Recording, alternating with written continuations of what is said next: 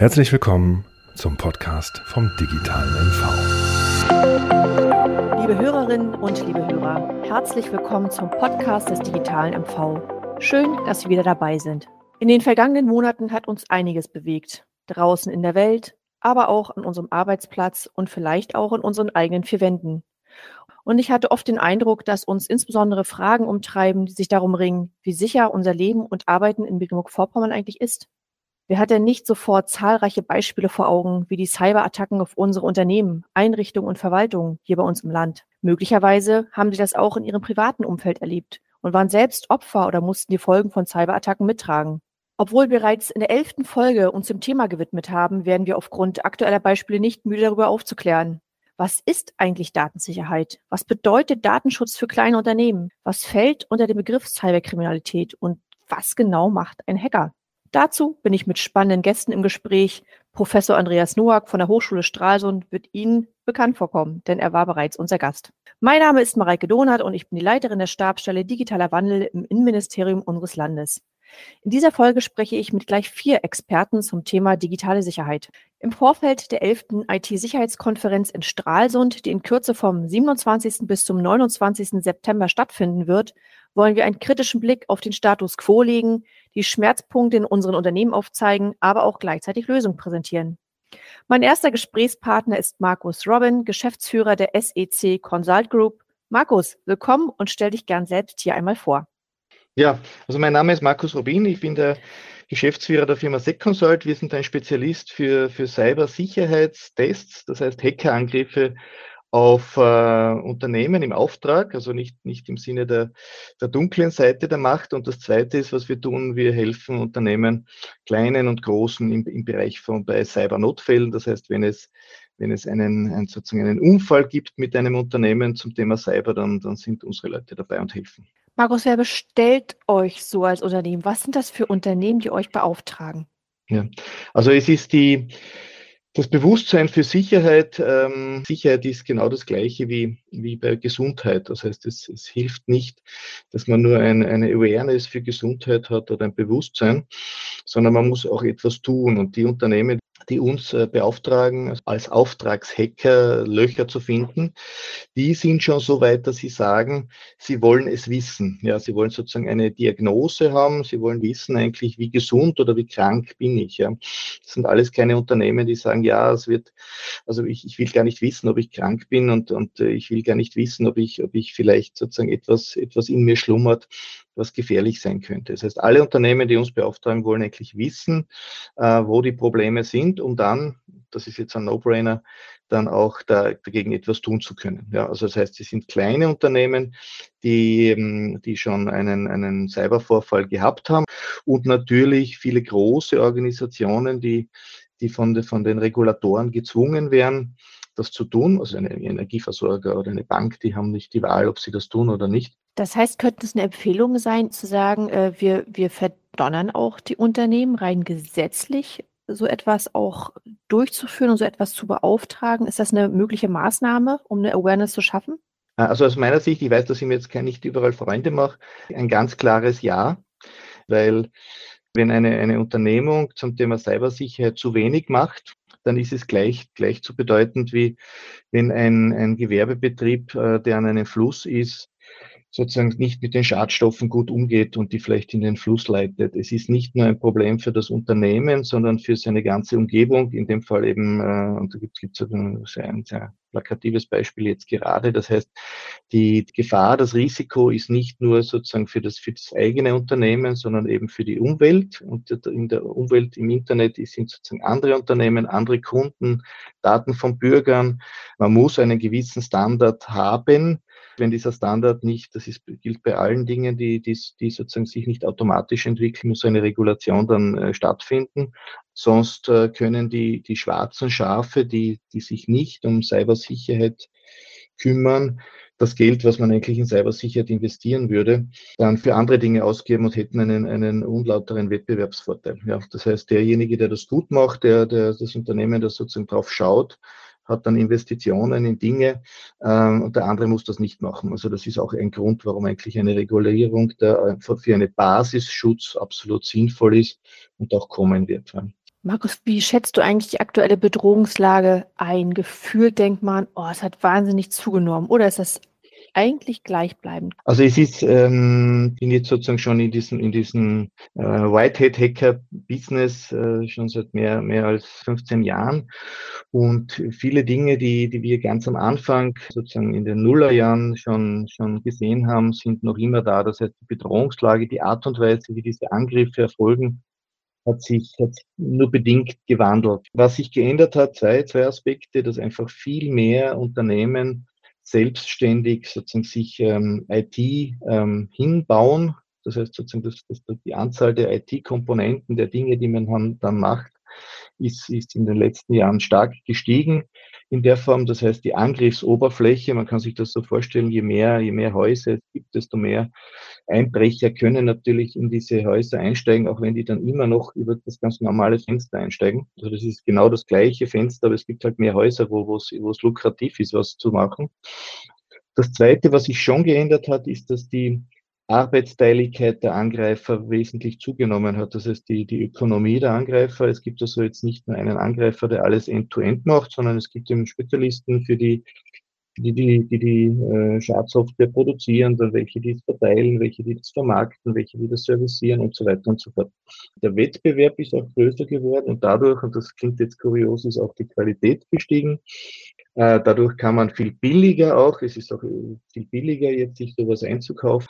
Und dadurch, dass die Ökonomie die der, der dunklen Seite besser geworden ist, sind auch die Geschäftsmodelle der Ökonomie wesentlich besser geworden. Und das sieht man jetzt bei Ransomware. Das ist sozusagen ein eingeschwungenes System, das, das hoch profitabel ist.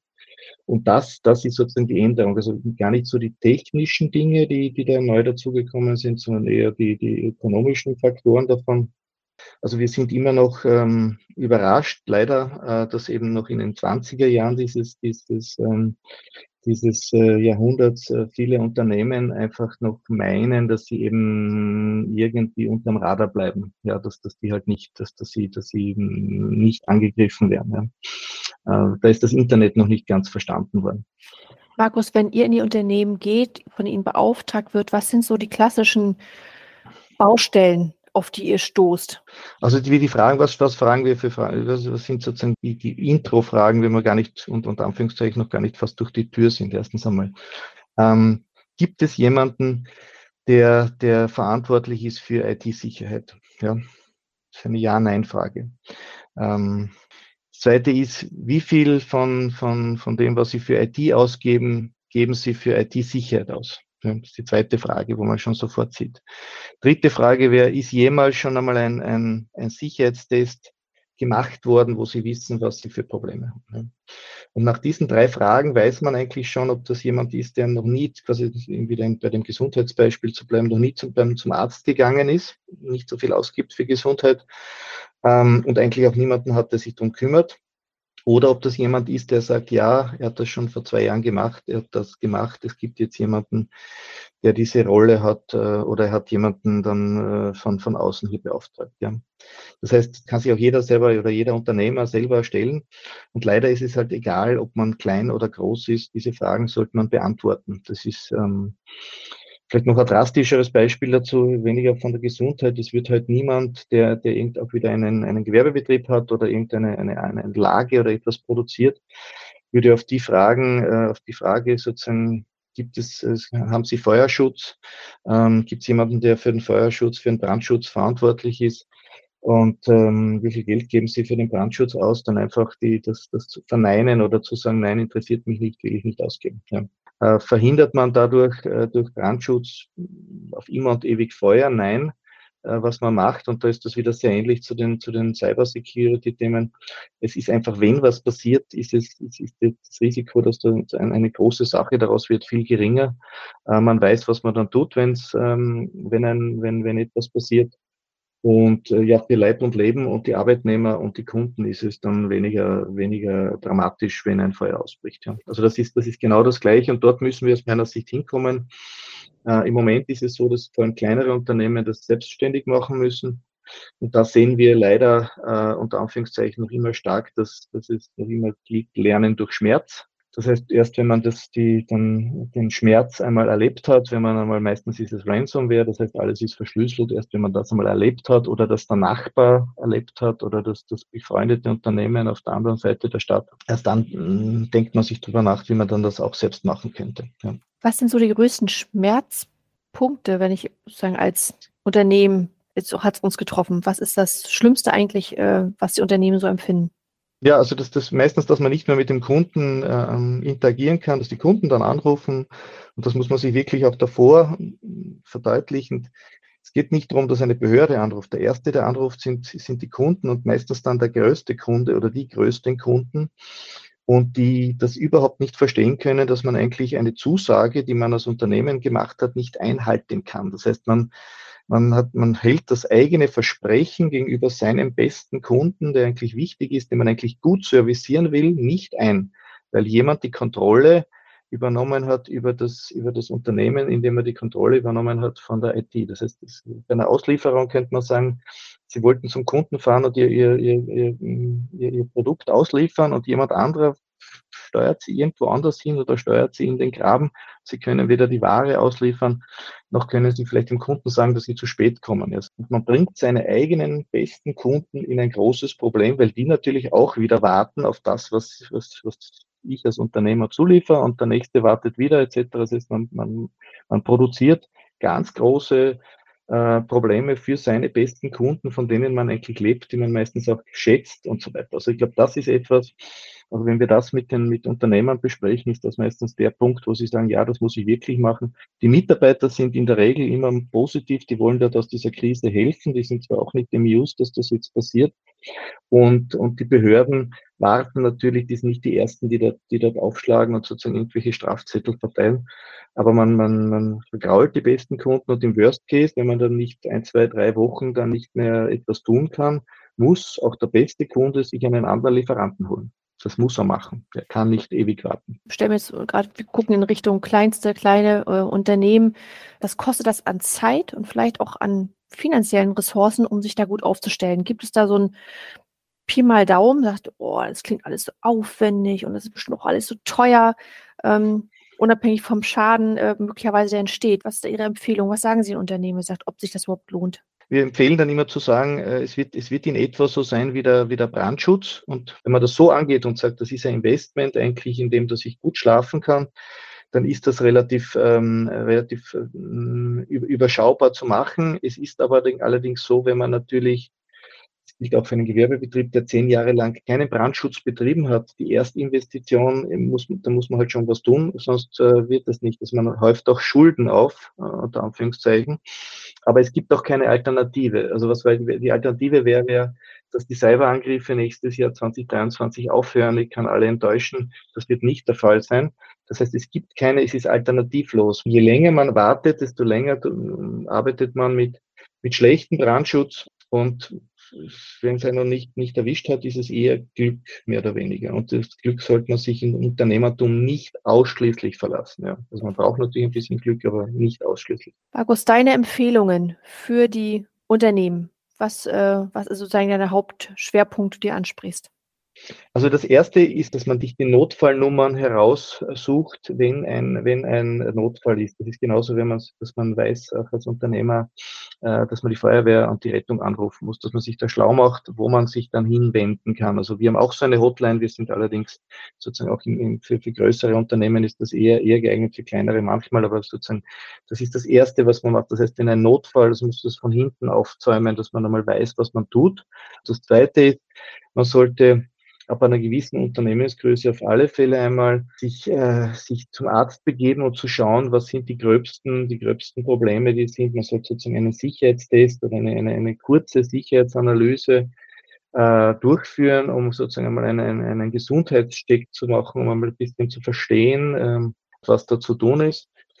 Das Dritte, was ich ganz stark empfehle, ähm, nicht alles in der IT, gerade für kleinere Unternehmen selber macht. Diese Standard-IT-Themen sollte man Profis machen lassen, die können das besser äh, und es ist in Wirklichkeit auch in der Regel auch äh, nicht teurer, sondern eher eher günstiger, man hat auch weniger Arbeit und die eigenen Leute sind dann auch nicht abgelenkt, die können sich aufs Geschäft konzentrieren. Das heißt, nicht alles versuchen selber zu machen, Genauso wie ich auch nicht selber meine, meine Fenster versuche zu vergittern oder meine Sicherheitstür selber zu belegen mit irgendeinem Blech oder so. Ja, das macht keinen Sinn, das sollte man immer die Profis überlassen und ist in Summe auch nicht teurer, wenn man das, wenn man das in vernünftigem Umfang macht. Ja. Ja, und das Dritte ist, äh, was, was ganz wichtig ist, es muss irgendwer sich darum kümmern. Wenn sich niemand darum kümmern muss, ist der Chef selber oder die Chefin selber machen. Es geht nicht weg. Jemand muss wie beim Brandschutz das machen. Markus, vielen Dank für den Überblick. Auf der IT-Sicherheitskonferenz seid ihr auch vertreten. Wir werben auch hier im Rahmen des Podcasts für die Teilnahme an der Sicherheitskonferenz, um genauer einzutauchen in die Themen. Was bringst du dann dort mit? Also wir sind ein, ein Spezialunternehmen dafür. Wir, wir äh, spielen sozusagen in der, in der auch in der internationalen Champions League von diesen, diesen Hacker. Ähm, wir haben sozusagen über 200 Whitehead-Hacker, gute Hacker, die im Auftrag arbeiten. Und wir arbeiten auch ähm, für unsere Kunden, auch für ganz große Kunden, denen ist vor allem auch wichtig, wenn neue technologische Elemente rauskommen, ein neues Betriebssystem oder ein neues Gerät, dass wir dort als Erste draufschauen und schauen, ob dort Löcher drin sind, also Schwachstellen, die noch niemand entdeckt hat. Ähm, und wenn man diese unbekannte Schwachstelle, die gute Seite findet, kann man, kann der Hersteller die dann schließen, bevor die böse Seite die dann viele Monate ausnutzt.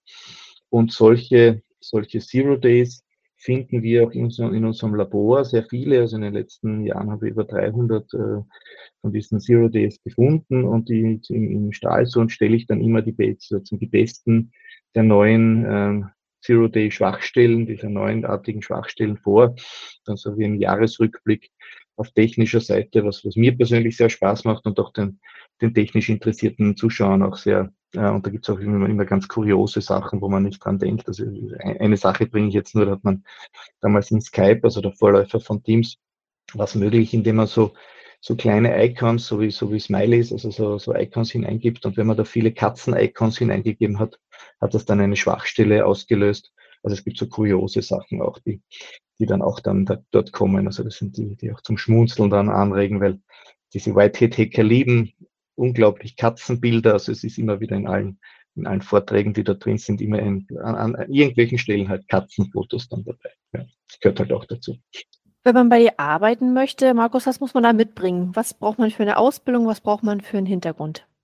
Also für, für MV kann ich nur den, den Lehrgang von, von Professor Noack auf der, auf der Hochschule Stahlstund empfehlen, der exzellent ist. Wir haben äh, die beste Adresse, wenn man das über eine Hochschulausbildung machen möchte.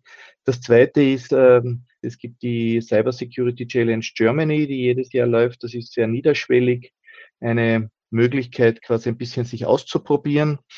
Das ist so wie eine Rätselaufgabe, wo man mit kleineren Hacking-Dinge anfängt. Und das dritte ist, es gibt auch eine ganze Reihe von legalen Spielzeugkästen, wo man sich das auch einmal anschauen kann, wenn man vielleicht in der Kindheit auch lieber vielleicht Autos zerlegt hat, auch gerne Puppen zerlegt hat. Sollte man das einmal probieren, weil es ist, es ist ein ganz ein, ein spezielles Feeling und ich sehe es bei unseren Leuten und bei mir selber auch, wenn wenn man dann schafft, mit diesem Dietrich da durchzukommen, durch diese vielen komplizierten Schlösser, und man hat es dann geknackt, dann ist das ein ganz, dann schießen dann wirklich die Endorphine ein. Also es ist eine ganz eine tolle Sache, dass man da sozusagen da etwas gefunden hat, bevor es der andere gefunden hat. Also das ist, es ist, es ist sehr schön und bei uns ist halt so, dass, dass wir alle, ich glaube, man merkt, dass sie für dieses Thema brennen, auch inhaltlich. Ich glaube, man muss die Leidenschaft einfach für das Thema entwickeln, sich ein bisschen einlesen. Aber wenn es einen packt, und das gilt für alle, die dort hineingekippt sind, ist das total spannend, weil man macht was Sinnvolles, macht die Welt ein Stück sicherer.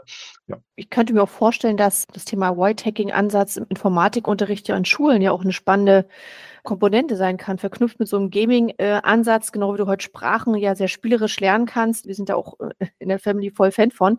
Äh, könnte man sich ja auch so etwas äh, vorstellen, um sich so, so ranzutasten. Das ist doch bestimmt auch spannend, um relativ früh eine Motivation zu erzeugen, sich damit auseinanderzusetzen für die gute Seite der Macht. Absolut, absolut. Wie gesagt, das ist das also immer mehr Informatik. Also es gibt dann sozusagen auch Initiativen, die Informatikprofessorinnen dann auch darauf sozusagen noch ein bisschen zu teasern, dass, das, dass sie das auch im, im, im Unterricht bringen sollen. Es gibt auch, das möchte ich nur explizit sagen, auch bei dieser Cyber Security Challenge Germany auch eine Schülerinnen-Kategorie. Äh, das heißt auch, wo man ab 14 dann äh, anfangen kann, kann ich auch nur empfehlen, das zu machen. Aber ausprobieren, ausprobieren, ausprobieren, das ist ganz wichtig und, und vor allem die teilweise, meine Tochter selber ist ja auch in Mathematik sehr gut, äh, dass die Damen, äh, die Mädels, auch die äh, jungen Mädchen auch in Mathematik gut sind, also einfach Rätsel lösen, das ist so wie Rätsel lösen, einfach ausprobieren. Ja. Markus, Abschlussfrage. Deine, dein Wunsch ans digitale MV? Ähm, nicht das Licht unter den Scheffel stellen, mutig, mutig die Dinge zu tun und äh, am besten morgen damit zu beginnen, eine digitale, sichere Veränderung zu machen. Morgen, nicht heute. Herzlichen Dank, Markus. Mein nächster Gast steht einer ganz besonderen Abteilung des Landeskriminalamtes vor, Mike Schröder. Mike, stell dich doch kurz einmal selbst vor. Ja, hallo. Schön, dass ich dabei sein darf. Ich bin Mike Schröder, äh, bin im Landeskriminalamt Mecklenburg-Vorpommern, Dezernatsleiter Cybercrime, wo man alle digitale Kompetenzen zusammengeführt hat. Äh, neben Cybercrime auch digitale Forensik, TKÜ, also Telefonüberwachung und andere digitale Sachen. Dort bin ich ganz konkret, wie gesagt, im Bereich äh, Cybercrime mit 21 Mitarbeitern tätig, junge, frische Studenten oder auch erfahrene ITler, die wir gewinnen konnten im LK, mit erfahrenen alten Hasen äh, in den Ermittlungsbereichen. Und zusammen ergibt das eine gute Symbiose und äh, genau ein gutes Werkzeug, was wir auch benötigen, um den Cyberangriffen in der digitalen Welt Herr werden zu können und äh, auch die richtigen Ermittlungsschritte gehen zu können. Für wen seid ihr da? Was, was sind das für Fälle? Zu wem kommt ihr? Also grundsätzlich äh, haben wir im LKA ja den Ermittlungsauftrag. Das heißt, wenn ähm, Straftaten begangen werden, höherer Qualität oder mit Abstimmungsbedarf in Bundesebene, dann ist das Landeskriminalamt zuständig. Bei äh, Angriffe auf in der Regel kleine und mittelständische Unternehmen, aber auch große Unternehmen, Kommunen, öffentliche Verwaltung. Das ist so die Arbeit, die wir tagtäglich haben. Das heißt, ermitteln, äh, Spuren, die Täter im Netz hinterlassen, aufgreifen, recherchieren, Geldströme verfolgen, um den Tätern, den Täterstrukturen äh, habhaft zu werden oder zumindest deren ähm, deren Handwerkszeug zu zerschlagen. Neben der Strafverfolgung ist für mich ganz zentral und ganz wichtig die Prävention. Gerade weil uns bekannt ist, dass Unternehmen nicht selten nicht die Polizei rufen, hat das hat man bundesweit äh, vom BK angefangen, sogenannte zentrale Ansprechstellen Cybercrime, kurz ZAC. ZACMV. Und wir sind im Land unterwegs, um als ZAC einmal Ansprechpartner zu sein für die KMUs, wenn sie Anzeigen haben, wenn Sie Angriffe haben, wenn Sie Fragen haben, können Sie sich uns anrufen oder eine Mail hinterlassen. Oder aber wir sind als SAC proaktiv unterwegs. Gerade gestern war ich Sperrin bei einer Kammerveranstaltung und habe dort einen Vortrag gehalten über Cyberbedrohungslage MV, über Cybersicherheit und insbesondere die Handlungsempfehlungen, die wir als LKA geben, um nicht Opfer eines Cyberangriffs zu werden oder sich möglichst gut da aufzustellen. Mike, wie viele Unternehmen denken eigentlich, Oh, vielleicht geht der Kelch an mir vorbei. Wie ist deine Einschätzung dazu? Ja, vielleicht greife ich mal die erste Frage gleich auf. Ich hoffe, ich komme drum herum. Also meine zentrale Botschaft, ich bin jetzt seit einem Jahr in dem Bereich äh, und nachdem ich mich mit den Zahlen, äh, äh, mir die Zahlen angeguckt habe, die tatsächlichen PKS-Zahlen, aber auch die Zahlen, äh, die Studien und äh, Umfragen ergeben, weil die PKS-Zahlen ist ein Part, also die polizeiliche Kriminalstatistik. Da sieht man, dass die Cyberkriminalität beim Tatmittel Internet deutlich nach oben geht. Bei den Sachen, die uns interessieren, Cybercrime im engeren Sinne, ist die Grundzahl in der PKS tatsächlich eher gleichbleibend.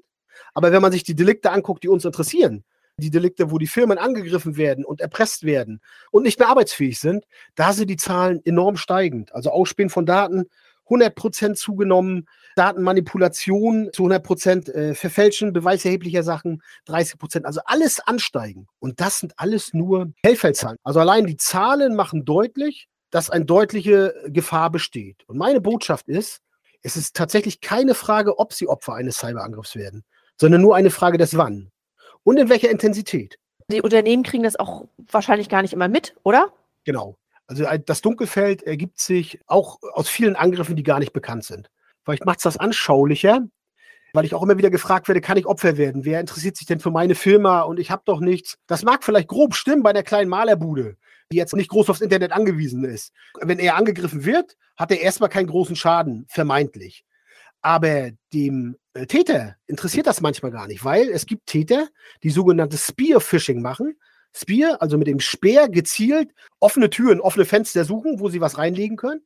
Es gibt aber auch nicht äh, wenige, sondern die Masse sind Täter, die Dynamite-Phishing. Das heißt, die Dynamit in den Raum Internet werfen und die Schadsoftware dringt an alle bekannte Lücken, äh, wie das Internet so hat und die die ja, KMUs oder auch Privatpersonen zu Hause haben, ein.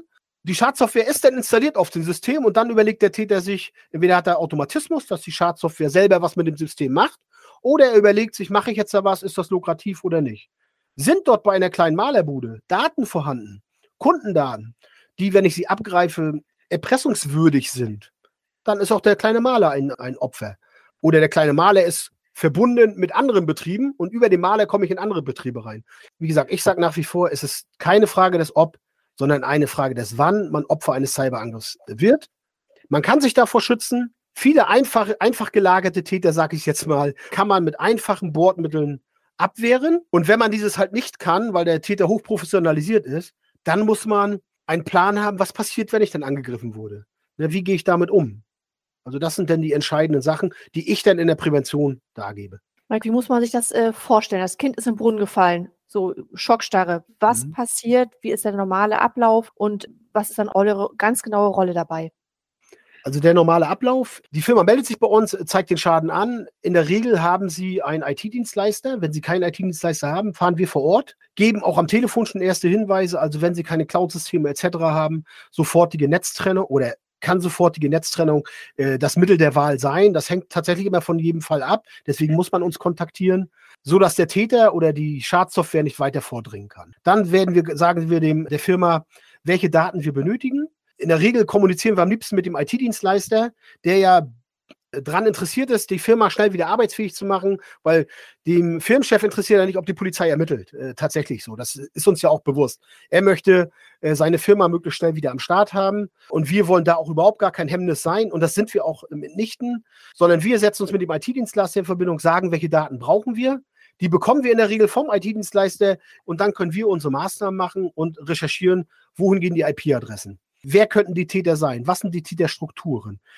Und je mehr Sachen und äh, Fälle wir zusammenfassen und haben, umso besser können wir ein Gesamtbild über die Cyberlage, die Bedrohungslage, über Tätergruppierung und können dann auch das wieder an die Opfer tatsächlich oder an vermeintliche neue Opfer weiterspiegeln, indem wir sagen können, das sind die neuen Schadstellen, die äh, die Täter ausnutzen. So gehen die Täter vor. So könnt ihr euch davor schützen. Also wir haben aktuell nicht wenige Fälle, wo wir in den Ermittlungen drinne stecken, die überwiegend auch ins, natürlich ins Ausland gehen. Ja, was heißt natürlich? Äh, also es ist ja so, die Vermutung geht ins Ausland und wir haben nichts davon, keine Aufklärung, wieso sollen wir zur Polizei gehen. Ist aber mitnichten so, weil wir ermitteln wirklich bis zum Ende. Wir hören jetzt nicht nach ein, nach ein, zwei Monaten auf, sondern einige Sachen bleiben liegen. Äh, wir verknüpfen Fälle bundesweit mit anderen Fällen und äh, wenn andere Tätergruppierungen schon entschlüsselt haben, geben wir den Opfern auch Entschlüsselungscode. Also wir sagen, Lösegeld soll nicht gezahlt werden. Wir unterstützen allerdings, wenn der, eine Firma von der Existenz bedroht sein sollte, dann, wir können es ja nicht äh, vorgeben, es ist äh, keine Straftat, Lösegeld zu zahlen in dem Sinne. Und wenn eine Firma überlegt, jetzt ich sage mal 50.000 Euro zu zahlen, obwohl das nicht die üblichen Summen sind, wir bewegen uns tatsächlich bei den Forderungen, ich sage mal von 20.000 bis sechs-, siebenstellige Summen, auch bei KMUs hohe sechsstellige Summen, die tatsächlich täterseitig gefordert werden. Also bei kleinen Unternehmen, nicht nur bei mittelständischen. Aber wenn jetzt äh, eine Zahlung wirklich unumgänglich ist, weil man vorher nicht gut aufgestellt war, es nicht an seine Daten kommt, kann man die Tür abschließen. Äh, alle Leute entlassen. Dann äh, können wir auch unterstützen bei der Kontaktaufnahme mit dem Täter oder bei der Beratung äh, mit dem Täter. Wie kann man äh, gegebenenfalls ähm, da noch etwas verhandeln und äh, da ein Entgegenkommen oder eine Vereinbarung treffen. Sind das immer Lösegeldforderungen oder was, was will so ein Täter? Die Masse ist schon monetär. Die Masse ist monetär. Wir haben natürlich auch äh, Cyberaktivisten, also die wirklich jetzt gerade im Ukraine-Russland-Konflikt proaktiv oder wirklich einfach nur aus Aktionismus, aus politischen Hintergründen. Die Masse ist aber tatsächlich monetär, weil das ist ein Geschäftsmodell. Die klassischen Attacken sind, also die jetzt stark zugenommen haben, sind die sogenannten Ransomware-Angriffe. Das heißt, der Täter findet irgendeinen Einstieg in äh, die Netzwerke der Firma, platziert dort eine Schadsoftware. Die Schadsoftware kommuniziert dann quasi sozusagen nach Hause. Ein Programm wird nachgeladen, was dem Täter dann den Zugang auf die äh, Systeme ermöglicht. Der Täter spaziert durch das Haus, durch die Firma, virtuell natürlich, und guckt, wie weit er in den System vordringen kann, bis zur letzten Stelle, bis er vielleicht das Backup, was auch online ist, was nicht sein sollte, da komme ich nachher zu den Handlungsempfehlungen sehr gerne nochmal, dringt bis zum letzten Ende äh, durch und fängt dann an, die Systeme zu verschlüsseln. Den Schlüssel hat nur der Täter, alle Systeme sind gesperrt, jeder Mitarbeiter in der Firma hat einen und denselben Bildschirm. In der Firma geht IT-mäßig gar nichts mehr. Wenn wir IP-Telefonie haben, geht auch die in der Regel nicht mehr, wenn sie gekoppelt ist. Und der Täter kann Geld erpressen. Er kann. Kann man das mal beziffern, wie viel Euros das ausmacht? Das klingt ja riesig. Allein wenn ich jetzt schon zuhöre, was alles nicht mehr funktioniert. Also die Schadenssummen kann, kann ich sagen, dass sie sich verdoppelt haben von 2020 zu 2021.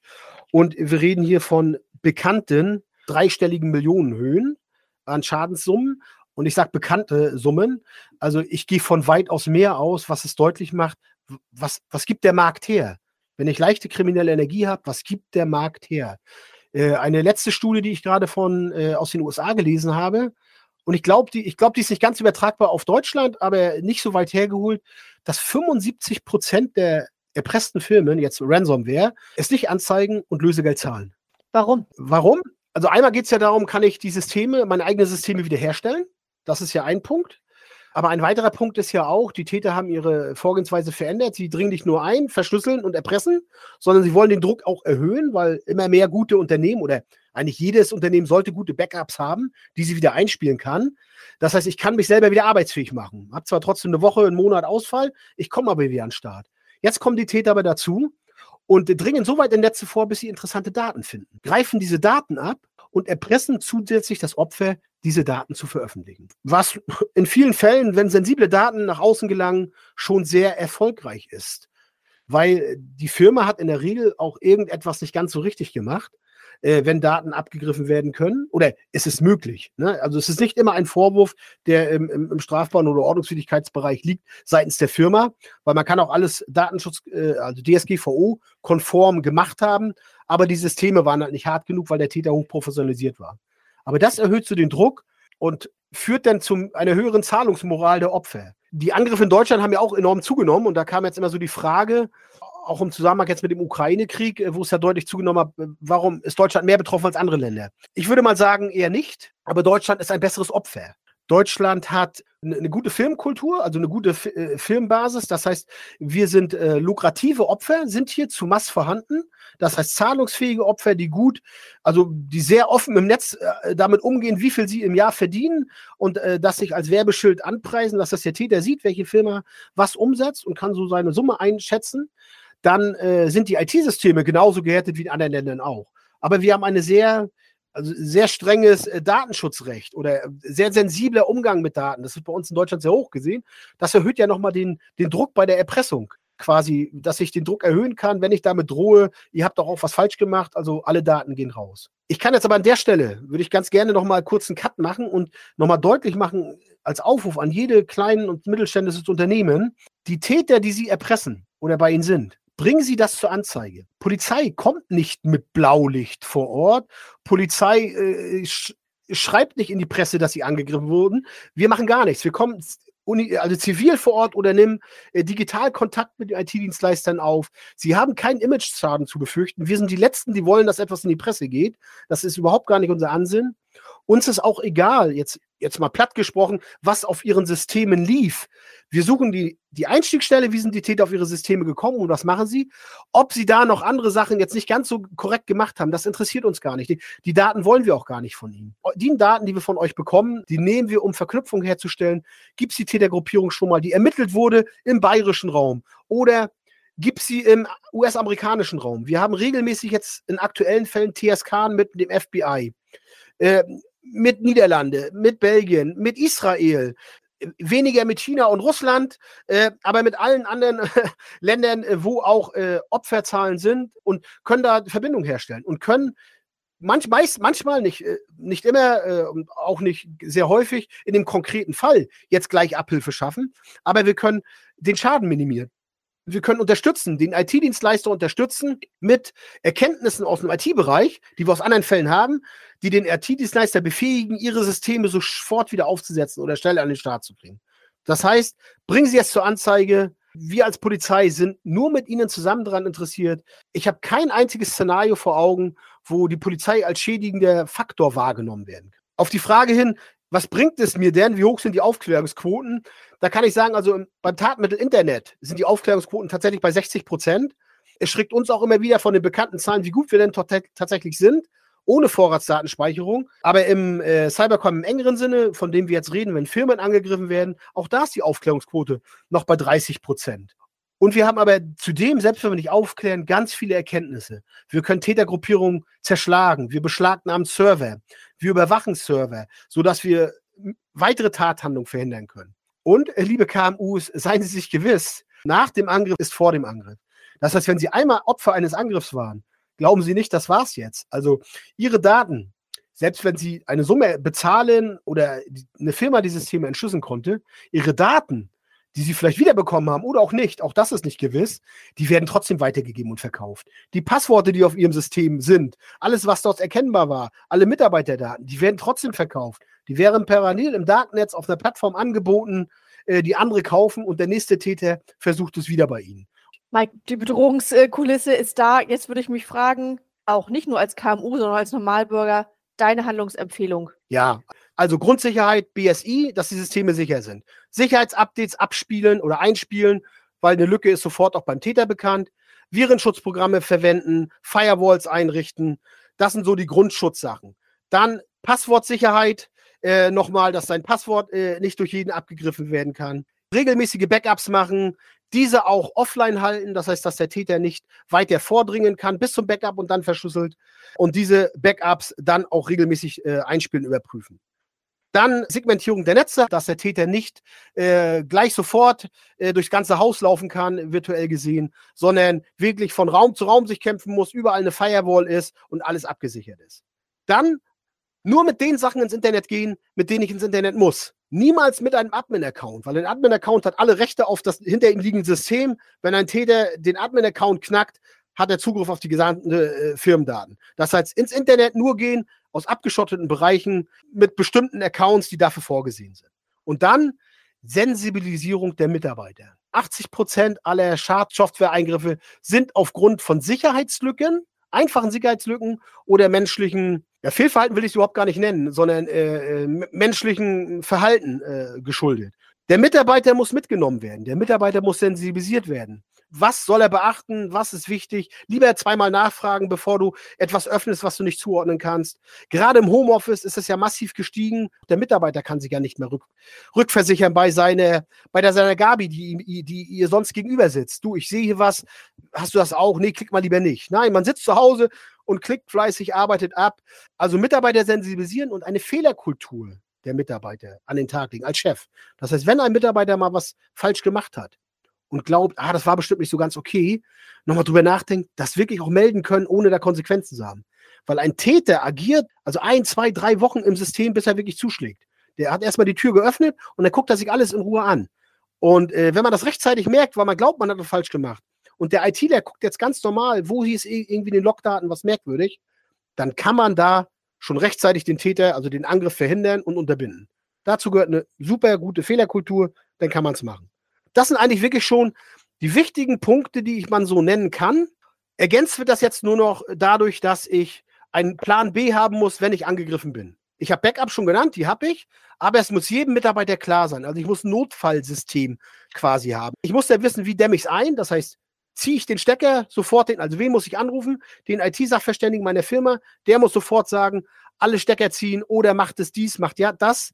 Ich muss wissen, wen rufe ich noch an, wen muss ich informieren und dann habe ich einen an der Hand, der meine Systeme wiederherstellt. Mike, vielen lieben Dank für die vielen Informationen und äh, vielen, vielen Hinweise. Liebe Zuhörerinnen, liebe Zuhörer, wir werden auf www.digitalsmv.de können wir alles nochmal verlinken, äh, vernetzen. Sie können äh, das alles nochmal einsehen und in Ruhe draufschauen, äh, was das Landeskriminalamt dort zu bieten hat und jetzt schon an wertvollen Hinweisen hat. Am Ende meine Frage, die ich allen äh, Podcast-Teilnehmern stelle. Mike, dein Wunsch fürs digitale MV? Der Wunsch fürs digitale MV ist, äh, dass wir äh, guten Herzens und mit positivem Blick nach vorne uns wirklich weiter der Digitalität äh, und der Digitalisierung nähern können. Angstfrei. Weil alles, was ich jetzt so gesagt habe, ist ja nicht angstschürend, sondern das ist mahnend. Also, dass wir immer digitaler werden können, aber uns der Gefahr bewusst sind, was damit einhergeht dass wir mit unseren Daten ganz sensibel umgehen, dass wir uns wirklich schützen, dass so eine Sache wie Passwortmanager und Verschlüsselung von E-Mails und eins zu eins, also End-zu-End-Verschlüsselung, dass das Standards sind, dass, es, dass ich mir bewusst bin, was macht mein Handy den ganzen Tag? Das weiß doch kein Mensch.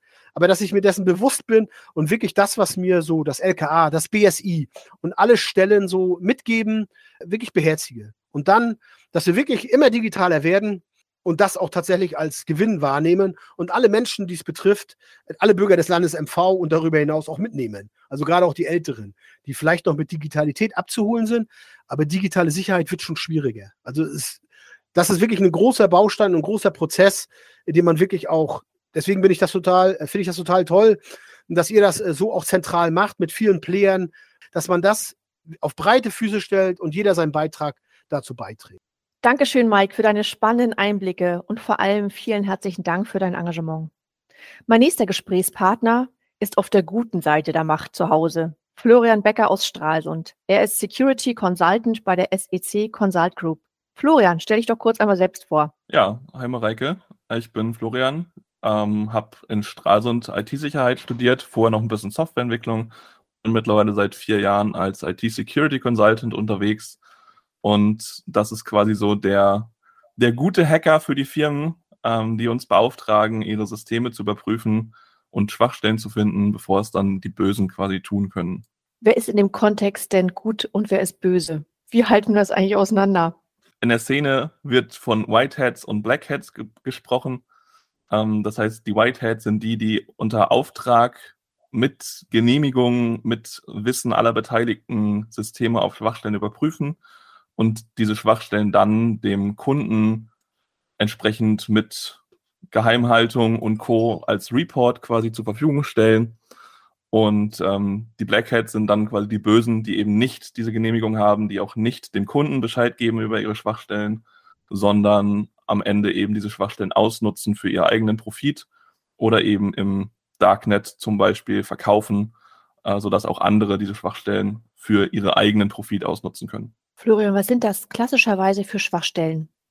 Das kann echt alles sein. Ganz klassisch im Webbereich kennt man das recht viel. Cross-Site-Scripting zum Beispiel, da wird mit JavaScript eben schadhafter Code auf der Webseite ausgeführt und der Nutzer der Webseite angegriffen. Das ist eine Schwachstelle, die ist schon super lange bekannt, aber finden wir immer wieder noch und ließe sich eigentlich auch ziemlich einfach beheben. Aber wie das immer so ist, die halt Firmen haben kein Geld, kein Budget, keine Zeit und da bleibt meistens dann leider die Security unten liegen. Bleiben wir kurz bei dem Beispiel. Was müssen die Unternehmen eigentlich dann machen, um das zu verhindern, diesen klassischen Fehler?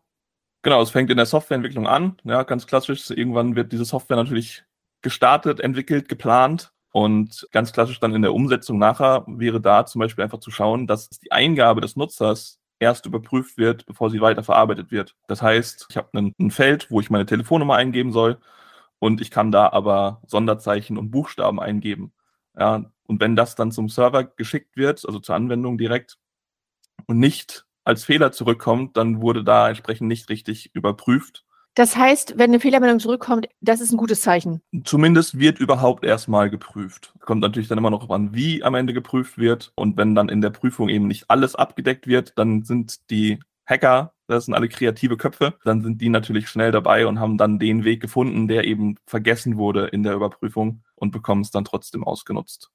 Wo du es gerade ansprichst, warum werde ich zu einem Black Hat? Warum? Was ist der, der Nutzen dabei? Da gibt es super viele unterschiedliche Gruppen auch. Das fängt an bei, also klassisch einkategoriert in Script-Kiddies. Das sind meist junge Erwachsene, die im Internet irgendwas gefunden haben und einfach mal ausprobieren wollen.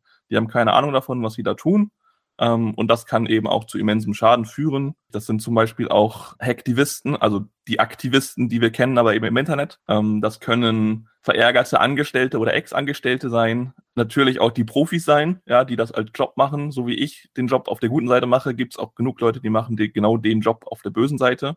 Und ähm, dann auch natürlich bis hin zu Staatsakteuren und Co., dass dann eben die einzelnen Länder ihre, ihre Gruppen haben, oder ihre Einrichtung haben, wo natürlich dann auch ja, versucht wird, irgendwie den Gegenüber auszuspionieren oder auszuspielen oder auch einfach mal ein bisschen zu sabotieren.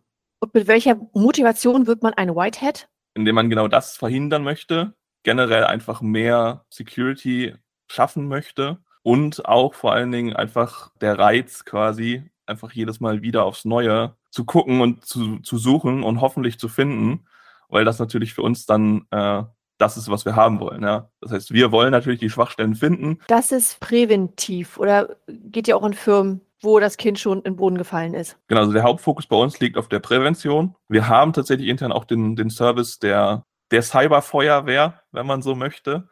Das heißt, im absoluten Notfall und Kunden uns anrufen und sagen, jo, wir haben gerade entdeckt, hier sind irgendwelche Hacker bei uns im System, hier passiert irgendwas komisches, was da nicht hin soll. Da haben wir auch ein Team für. Kann man das so über den Daumen mal gepeilt sagen? Wie viele Angriffe gibt es vielleicht im Jahr auf ein Unternehmen und wie viele sind davon erfolgreich? Boah, ganz, ganz schwierig zu sagen. Ähm, es gibt so ein Zitat, ich glaube, von einem ehemaligen FBI-Director sogar. Jeder von uns und jeder, jede Firma natürlich wird die ganze Zeit angegriffen. So, es ist nur die Frage, ob man es merkt oder nicht merkt. Und das ist eben auch die große Gefahr, dass eine, eine Webseite immer erreichbar ist. Rund um die Uhr, rund um die Welt ist diese Seite erreichbar.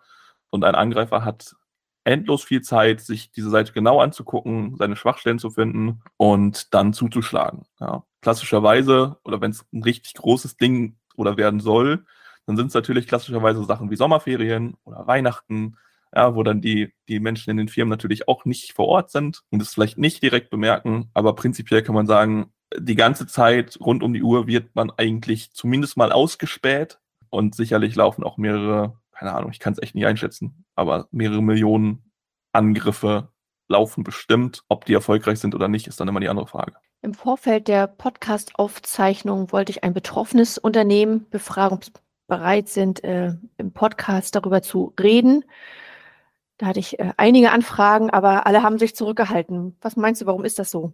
Also entweder haben sie selbst noch genug damit zu tun, das Ding aufzuarbeiten, oder aber natürlich, dass sie einfach ähm, Angst haben davor, dass zum Beispiel Kundenvertrauen wegfällt oder ihre, ihre Glaubwürdigkeit der Marke nicht mehr vorhanden ist. Und natürlich so ein bisschen dieses, ja, die Angst vorm Shaming, wenn man so möchte was aber eigentlich gar, gar, nicht, gar nicht der Fall ist. Also ich habe zum Beispiel auf dem, ich weiß nicht mehr welcher Kongress es war, ich glaube es war der Kongress letzte, letzte Weihnachten, ähm, da hat zum Beispiel die, die Dame, die das organisiert beim Landkreis Anhalt-Bitterfeld. Da war ja letztes Jahr im Sommer der große Hack. Und die hat beim Kongress erzählt, wie das da läuft, dass sie ihre Systeme wieder bei, bei Null quasi jetzt aufsetzen, dass echt viel weg ist und dass die zwar im Juni oder Juli, glaube ich, ähm, dass die Weihnachten immer noch mittendrin war in der, in der Krisenbewältigung, wenn man so will. Also es gibt wenige, die darüber reden, aber es gibt sie. Ja, da kann man fast von Glück sprechen, wenn das eigene Unternehmen noch nicht betroffen ist. Was ist denn deine Empfehlung, Florian, besonders an die kleinen Unternehmen? die vielleicht noch nicht das große Budget haben für IT-Security. Was braucht man da und was kann man sich möglicherweise leisten? Ja, Thema leisten ist immer so eine Frage. Wir haben da keine, keine festgelegten Sätze, wir haben da keine Pauschalpreise, keine Paketpreise. Prinzipiell sollte man einfach anfangen, sich mit dem Thema zu beschäftigen, wenn man es bis jetzt noch nicht getan hat. Wir bieten nebenbei auch Schulungen an für die Kunden. Das heißt, da fängt es auch bei Awareness-Schulungen an. Ja, Schwachstelle Mensch ist leider die größte, die wir haben weil Fehler menschlich sind und wenn man dann die super gut gefälschte Mail auf einmal doch angeklickt hat, das passiert so und dann muss man einfach sich intern schon mal geklärt haben, okay, was mache ich in dem Fall? Wie gehe ich vor? Und dann einfach eben ja, die Mitarbeiter zu, zu sensibilisieren für das Thema und eben auch zu gucken, okay, welche Systeme habe ich denn? Habe ich eine Webseite, die irgendwo gehostet ist? Dann sollte ich davon regelmäßig ein Backup machen, habe aber nicht die Gefahr, dass die über die Website zum Beispiel in meine Firmensysteme kommen. So habe ich aber in der Firma irgendwie einen kompletten Serverschrank voll mit Technik, die teilweise eben auch nach außen funkt, wo aber auch zum Beispiel Kundendaten rumliegen. Dann sollte ich natürlich unbedingt gucken, dass die Sache nach außen entsprechend richtig abgesichert ist. Und dann macht es schon auch Sinn zu sagen, okay, wir machen hier mal einen, einen Pentest, eine Sicherheitsüberprüfung, damit wir einfach sicher sein können. Und gerade wenn es um Kundendaten geht, wir kennen das Problem alle, dann ist der Aufschrei nachher groß. Waren jetzt erst wieder irgendein Weltkonzern auch, der wieder Millionen, Milliarden an Benutzerdaten verloren hat durch einen Hack, die dann natürlich auch im Internet rumschwirren ähm, und genutzt werden. Passwörter, äh, auch so ein Thema. Sichere Passwörter zu setzen ist das A und O. Und bei sicher reden wir von nicht, wie es die NIST empfiehlt oder die, das BSI empfiehlt, von acht Zeichen und kurz und komplex, sondern wir empfehlen tatsächlich Passwortsätze oder Passsätze, die wirklich lang sind. Ja, weil die, die kurze Komplexität, wir können es uns nicht merken und es ist super unsicher. Das heißt, wirklich Sätze zu bilden, die man sich besser merken kann, wo man sich für jeden Service auch einen eigenen Satz überlegt und dann den kompletten Satz als Passwort benutzt. So, da sind zum Beispiel Leerzeichen drin. Leerzeichen sind Sonderzeichen. Ähm, vielleicht hat man ein Komma drin, vielleicht hat man irgendwie, ja, also einfach ein bisschen rumspielen, ein bisschen variieren auch. Klein Großbuchstaben sollten drin sein. Also die ganzen typischen Kategorien, die wir kennen, ja, Kleinbuchstaben, Großbuchstaben, Zahlen, Sonderzeichen sollten immer drin sein aber auf die Länge kommt es halt nachher an, weil das die Komplexität bestimmt und die Dauer, wie lange wir brauchen, um die Dinger zu knacken. Okay, ja, das ist doch etwas, äh, was man sich wirklich mal vornehmen kann und möglicherweise leicht umzusetzen ist. Aber ansonsten erscheint mir doch das sehr komplex zu sein. Und wenn ich jetzt an so ein kleines mittelständisches Unternehmen denke, ohne viel Geld und Zeit und mir das Thema und die Dimension so anschaue, ja, wo fange ich denn überhaupt am besten an? Mm, ja, also zu schauen, habe ich überhaupt Systeme, die nach außen funken? Ja, der, der kleine Handwerker um die Ecke hat vielleicht gar nichts. So, der hat vielleicht seinen Rechner im Büro stehen, wo er seine, seine Aufträge und seine Kundendaten verarbeitet. Ähm, da würde ich dann natürlich gucken, dass das System aktuell ist, ähm, dass da nicht jeder irgendwie drauf Zugriff hat, dass da nicht jeder irgendwie was Komisches installieren könnte. Also so ein bisschen die, die Standardsicherheit. Aber da habe ich dann gar nicht mehr so viel Angriffsfläche bei dem kleinen Handwerker um die Ecke. Habe ich eine Webseite, kommt es darauf an, wo sie ist, ist sie irgendwo gehostet bei Hetzner, bei Netcup, bei wo auch immer, dann liegt sie da, dann sollte ich davon Backups machen. Aber wenn da wer draufkommt, dann liegen da keine Kundendaten. So. Ist aber an der Webseite zum Beispiel ein Shop angebunden, muss ich gucken. Da werden natürlich Kundendaten verarbeitet. Da muss dann wieder ein bisschen mehr auf die Sicherheit geachtet werden. Das heißt, Kundendaten als personenbezogene Daten, wenn die wegkommen, ist immer uncool. Dann kommt ganz schnell die, die Datenschutzbehörde. Die hilft übrigens, ja, also nicht, das ist immer so ein, so ein Irrglaube. Die sind nicht die ersten, die da die, die Strafen reindrücken, sondern die helfen beim Beheben, wenn es zu spät ist, quasi. Also wenn schon passiert ist, dann helfen die, die Kommunikation mit aufzubauen und zu schauen, okay, welche Daten sind abgeflossen, wie kritisch ist es und gucken dann im nächsten Schritt auch beratend, wie kann man das Ganze absichern. Florian, ich, ihr habt euch äh, auch zusammengetan und habt euch als Whitehead in einem Verein gefunden. Genau, wir haben den Port 39 gegründet in Stralsund. Der ist angelehnt an den Chaos Computer Club, der sich mit IT, Technik, digitaler Kunst, also dem kompletten Technikuniversum quasi widmet. Unser Hauptziel ist es, mehr Bildung und Weiterbildung im digitalen Bereichen zu schaffen. Das kann alles sein. Das kann angefangen bei digitaler Kompetenz sein, also ganz normale Medienkompetenz, über wie nutze ich Social Media richtig, gerade bei den Kids, die ja teilweise schon eher das Handy bedienen konnten, als sie sprechen konnten. Dann eben, was für Gefahren auch im Internet lauern, weil sie eben unbeschwert das Handy nutzen, als sehr, das ist normal für die, ja. Ähm, bis hin dann aber auch Richtung Softwareentwicklung, Hardware, äh, Programmieren, Hacking natürlich auch, also die IT-Security-Schiene. Und dafür haben wir jetzt auch einen Hackerspace gegründet. Deshalb dieses Hacker-Ding, ich definiere es vielleicht nochmal ganz kurz. Ursprünglich die Definition von Hacken ist eigentlich der kreative und schöpferische Umgang mit Technik. Ja, das heißt, dieser Begriff kommt von ganz früher vom MIT, von der Modelleisenbahngruppe und die, die dort die Schaltungen gebaut haben für die, für die Lichtanlagen und Co., die wurden als Hacker bezeichnet. Wer seid ihr genau? Wer hat sich da vereinigt, versammelt? Komplett bunt gemischte Truppe. Aktuell 18 Leute, von Auszubildenden über Studenten, über Alumnis, über Handwerker. Also jeder, der Bock hat, irgendwie sich mit dem Thema zu beschäftigen und kreativ oder künstlerisch schaffend mit Technik umgehen möchte, der ist bei uns willkommen. Das heißt, jeder, der Lust hat, sich damit auseinanderzusetzen und Interesse hat, der kann sich an euch wenden. Auf www.digitalesmv.de können Sie sich gerne darüber informieren, was der Verein so alles macht. Florian, braucht ihr noch Unterstützung? Immer. Unterstützung in jeglicher Art und Weise geht immer.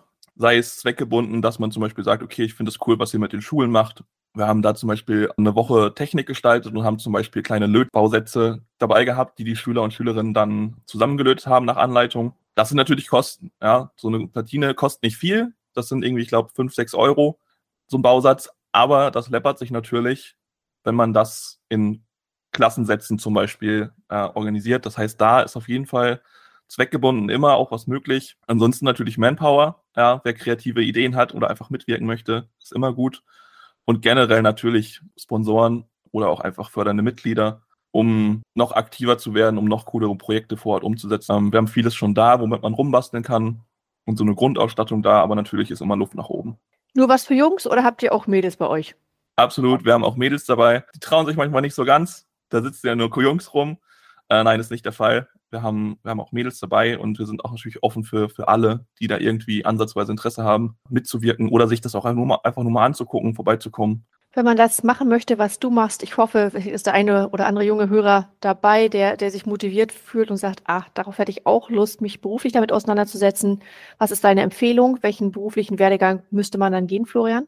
Genau, so richtig den beruflichen Werdegang gibt es nicht, würde ich fast sagen. Also ähm, ja klar, wenn man Bock hat, kann man ein Studio machen. oder man macht vorher die, die Ausbildung zum, zum Fachinformatiker, egal ob Systemintegration oder Anwendungsentwicklung, beides sehr, sehr wichtig. Wir müssen wissen, wie man es eigentlich richtig macht, um die Schwachstellen darin finden zu können. Aber wir haben auch einige Quereinsteiger, die einfach teilweise schon mit 10, 11, 12 die ersten Systeme äh, geknackt haben, die einfach da Bock drauf haben. Ja. Es gibt online super viele Plattformen, auf denen man trainieren kann. Das heißt Übung, Übung, Übung. Das ist das Wichtigste bei uns. Am Zahn der Zeit bleiben. Also IT-Sicherheit ist kein Berufsfeld, das hat man einmal gelernt und dann muss man nicht mehr lernen. So, wir werden im, im, bei uns im Hackerspace auch die, die Hacking-Sessions wieder einführen demnächst. Einfach zusammensitzen bei einer Mate, bei einer Cola ähm, und auf Systemen unterwegs zu sein und Schwachstellen zu suchen gemeinsam. Florian, wo seid ihr mit den Hackspaces eigentlich überall im V? Seid ihr miteinander vernetzt? Gibt es das in jeder Stadt? Wie seid ihr überhaupt aufgestellt hier in Mecklenburg-Vorpommern? Da sind wir noch recht mau aufgestellt, würde ich fast sagen. Ähm, es gab vor ein paar Jahren den, den Witz beim Chaos-Kongress, so ja, im Norden gibt es ja keine Hackerspaces, ähm, wo dann die, die Initiative Moin draus entstanden ist, mehr Orte im Norden. Auf jeden Fall gibt es einen Hackerspace in Schwerin, das Hacklabor. Es gibt einen Hackerspace in Rostock. Es gibt einen Hackerspace in Neubrandenburg, glaube ich. Bin ich mir nicht ganz sicher. Ähm, und jetzt wir. Aber ja, wir sind vernetzt auf jeden Fall. Ähm, wir hatten gerade jetzt vor ein paar Tagen waren die Jungs aus Lübeck bei uns, auch wenn es nicht mehr MV ist, aber es ist der Norden. Die hatten Urlaub gemacht auf Rügen und meinten auf dem Rückweg, ja, wir kommen mal vorbei, seid ihr da? Mega cooler Austausch, gerade untereinander. Ähm, ich war im Mai bei denen zum Zehnjährigen in Lübeck. Das heißt, die Community ist riesig so und ich hoffe auf, auf den diesjährigen Kongress, der hoffentlich wieder live stattfindet in Hamburg, wo dann irgendwie wieder 12.000 Chaosköpfe zusammenkommen äh, aus allen Hackerspaces weltweit, ähm, um sich auszutauschen. Florian, meine Abschlussfrage wie immer, deine, dein Wunsch oder deine Vision fürs digitale MV?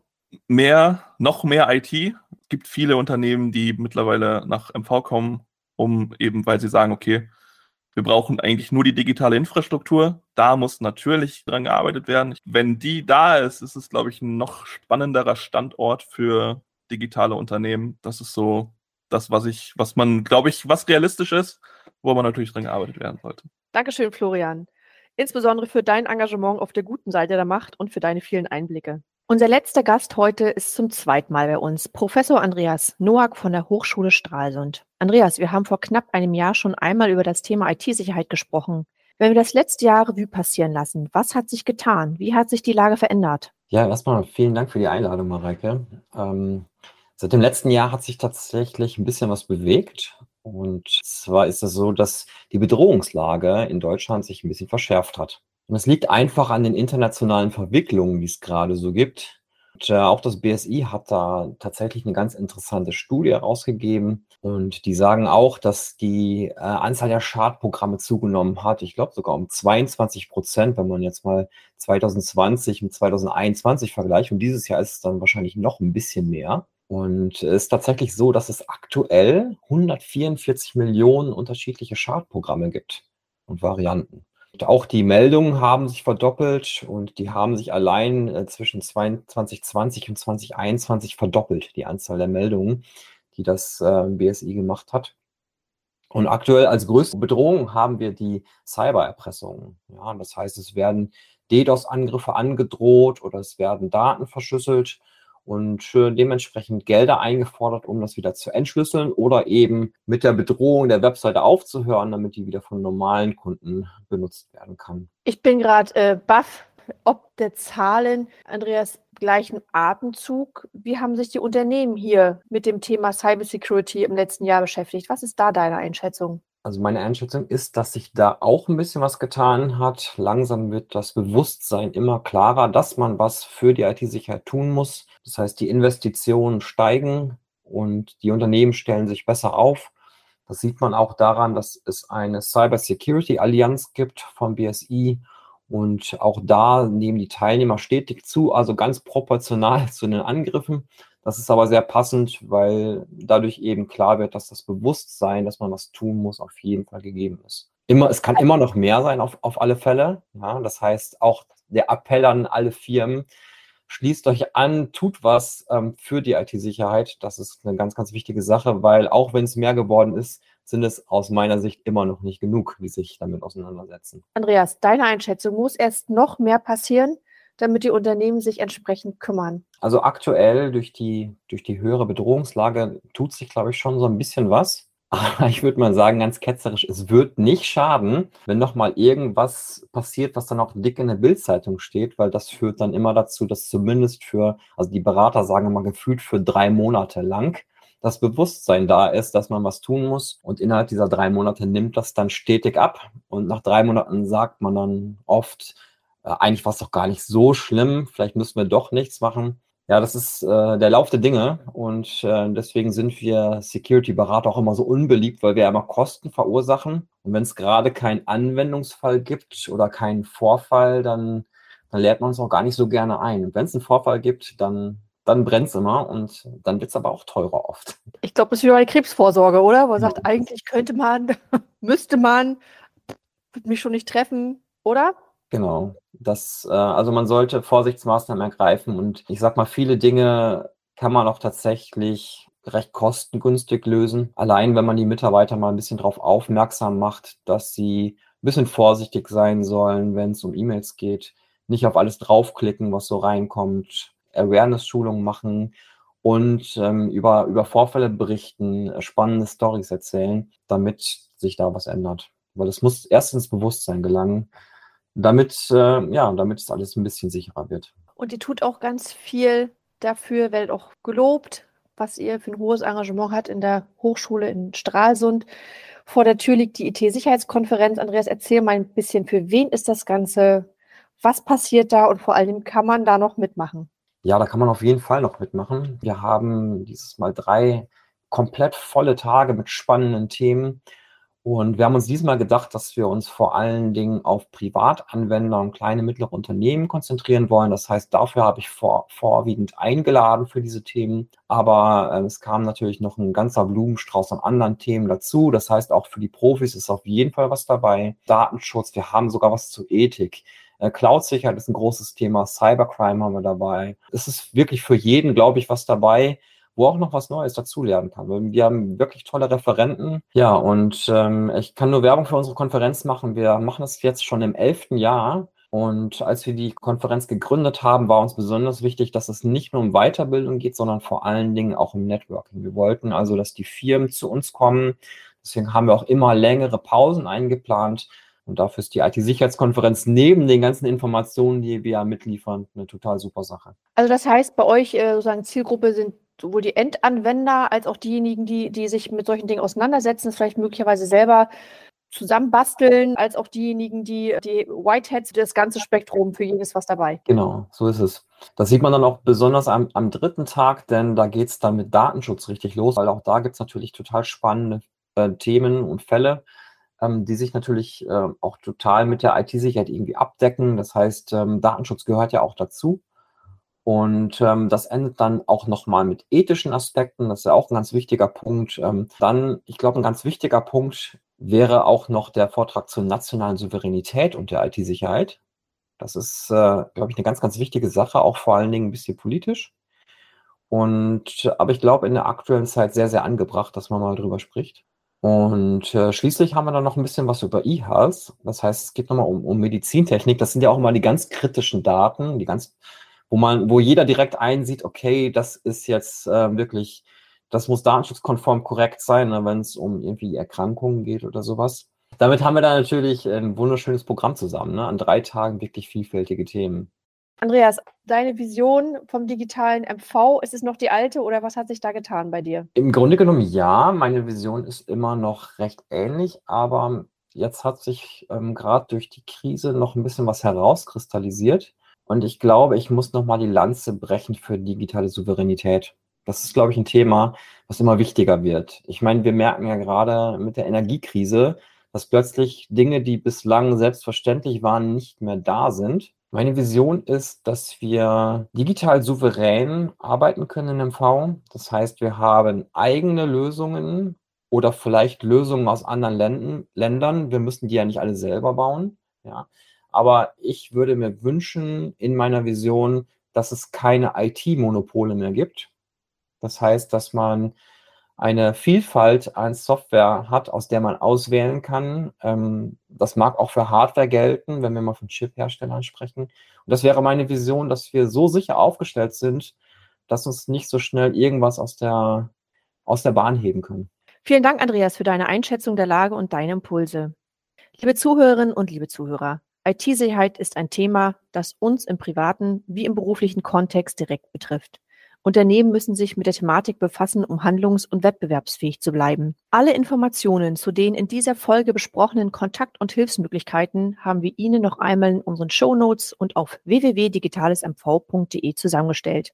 Ich freue mich, wenn wir uns auf der 11. IT-Sicherheitskonferenz sehen und miteinander ins Gespräch kommen. Herzlichst, Ihre Mareike Donath.